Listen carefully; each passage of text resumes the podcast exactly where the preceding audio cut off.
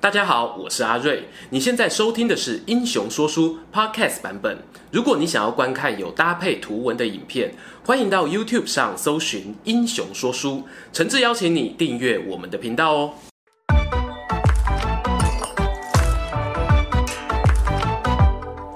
Hello，大家好，欢迎来到《英雄说书》，我是说书人阿瑞，替大家带来精彩的英雄故事。今天呢，要跟大家聊一位清末民初的武林名人，同时呢，也是六七年级生以前观看龙翔电影台的熟面孔。相传啊，他身负绝世武功，保家卫国；一方面呢，又经营医馆，济世救人。这样一位热血好男儿，他究竟是谁呢？那就是佛山黄飞鸿。黄飞鸿的电影啊，早在一九五零年代开始就掀起风潮，以他为主角拍摄的电视剧啊、影集啊，总共有超过一百集以上，堪称是这世界上以单一人物为系列拍摄最多的主题影集了。超人跟蝙蝠侠只能算是小弟啊。最早呢，因为拍摄黄飞鸿影集而走红的人，其实并不是现在年轻人很熟悉的李连杰，而是在一九九六年去世的资深演员关德兴。而关德兴呢，也是香港影迷心中永远的黄师傅。还记得啊，电影里面的黄飞鸿，他总是能够以一挡百，单挑黑帮，抢救孤儿寡母，完成各种超级任务。虽然我们都能够理解啊，电影当中多少有一点夸大的成分，但是啊，我们难免还是会好奇，到底现实中的黄飞鸿有电影里面的几成功力？那些他的精彩故事，难道全部都是被神化出来的吗？今天呢、啊，阿瑞就来聊一聊那些关于黄飞鸿功夫的传说与真实。在开始正题之前呢，要感谢由品玩帮代理汉家松鼠工作室所研发的《汉家江湖》手机游戏赞助这一支影片。《汉家江湖》啊，是一款故事文本丰富、单人游玩取向的武侠游戏。如果你是喜欢享受跑剧情、感受古时候侠客生活的人，阿瑞我觉得非常值得一试。包括我们之前提过的李白，今天要讲的黄飞鸿，这一些人物呢，都是游戏当中可以使用的角色。至于他们会经历什么样的探险故事，阿瑞我这边就不剧透，留给玩家在游戏当中好好的体验吧。关于游戏的下载连接呢，请参考影片下方的说明文字。接下来我们就要进入黄飞鸿的功夫传说了。关于黄飞鸿的武学当中呢，我们最常听到的一个传说，就是他擅长的成名绝技——佛山无影脚。这个脚法它真的存在吗？让我们先从黄飞鸿的小时候开始讲起吧。黄飞鸿呢，他是在西元的一八四七年出生在广东省的佛山镇。关于他的出生年呢，其实有两种说法，这边呢暂时表过不提。而史实上呢，黄飞鸿的成名绝学其实跟脚的关系并不大。根据记载呢，黄飞鸿擅长的有像虎鹤双形拳啦、铁线拳啦，还有飞陀等绝技。而这些功夫又是跟谁学的呢？根据香港的作家朱余斋在《黄飞鸿别传》当中的记载写道，黄飞鸿他一生的好功夫呢，是师承于他的父亲黄麒英。而黄麒英的武功呢，又是跟当时的南派洪拳大师陆阿彩所学。讲到这边呢，如果有听众朋友对于洪拳这两个字感到陌生，不妨可以去 Google 看看前阵子很红的印尼亚运武术比赛的影片。在影片当中，南拳这个项目就留有很多洪拳的身影。让我们把话说回黄飞鸿，虽然啊，黄飞鸿遗传了他的父亲良好的武学基因。练拳呢是非常有心得，但其实啊，黄麒英原本是不打算让孩子来学武的。毕竟呢，黄麒英自己是在江湖卖艺，整天在外面走跳，深知这一行饭非常的辛苦，因此他不忍心看到孩子走上跟自己一样的老路。但是俗话说得好啊，龙生龙，凤生凤。黄飞鸿呢，他对于拳脚功夫的兴趣远超过于四书五经。他不到弱冠之年呢，就已经把父亲的虎鹤双形拳练得是滚瓜烂熟了。而后来呢，黄飞鸿还另外拜了一位洪拳家族当中的大师级人物，叫做林福成，跟他学习了铁线拳以及飞陀的功夫。这么说起来，那影迷们最熟悉的那一个佛山无影脚又是怎么诞生的呢？这个啊，就要归功给功夫片大导演徐克。他在九零年代新版的黄飞鸿电影当中，一手打造功夫明星李连杰成为新一代黄师傅的形象。而李连杰呢，其实又是我们当代武打明星里面被誉为腿功最深厚的一人。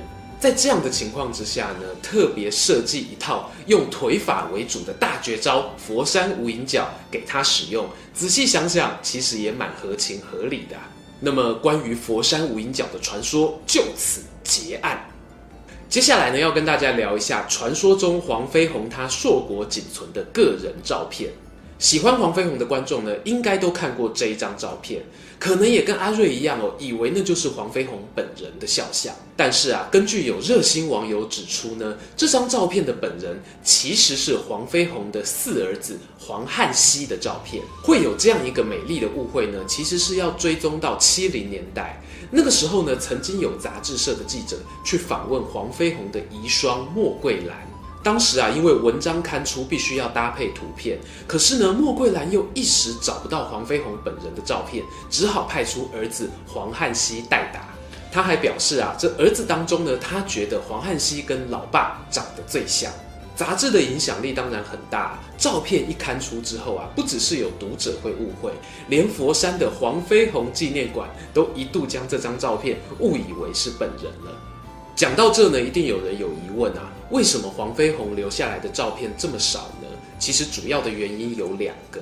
第一个是在黄飞鸿去世的前一年，也就是西元的一九二四年的时候呢，广州发生了商团暴动事件，黄飞鸿居住兼开业的宝芝林医馆也遭到波及，屋内的物品啊，全因为大火而付之一炬，没有保留下来。而黄飞鸿照片会这么少的第二个原因是，根据莫桂兰表示呢，黄师傅啊，他有的时候有一点点迷信，他认为拍照呢会折损人的阳寿，因此他很少让人家摄影。关于这个说法呢，其实在徐克导演的新版《黄飞鸿》当中也安排了类似的桥段。话虽如此啊，仍然有些功夫迷呢很努力地挖掘史料。于是呢，有一位粉丝就找到了一张照片，而这张照片背面还有黄飞鸿的弟子邝齐天的署名，加上照片的主角脸颊呢有些微的天花痘的疤痕。根据记载，黄飞鸿年轻的时候确实有感染过天花。因此呢，粉丝们就相信这很有可能是黄飞鸿传世的唯一一张照片了。聊完了传说呢，接下来该提一下黄师傅他的真实人生。虽然真实的世界当中没有佛山无影脚这种传说的功夫，但是黄飞鸿他开馆授徒教拳呢，却是十分的严谨，丝毫不马虎的。黄飞鸿开始教徒弟呢，主要是发生在他移居广州之后。那个时候啊，有三蓝行的朋友聘请他当武术教练。这边所谓的三蓝行呢，指的就是果栏、菜栏跟鱼栏。简单说呢，就是贩卖农产品、水果还有鱼肉的摊商。在三南行啊教拳教了三年多之后呢，黄飞鸿呢他又在广州的回兰桥附近开馆授课，而原本果菜市场这边的课程呢，就交给他的徒弟梁宽来处理。到此为止呢，黄飞鸿他的教授对象啊，大部分还是以庶民百姓为主。等到了西元一八七三年，黄飞鸿呢他教拳也差不多有了快十年的经验。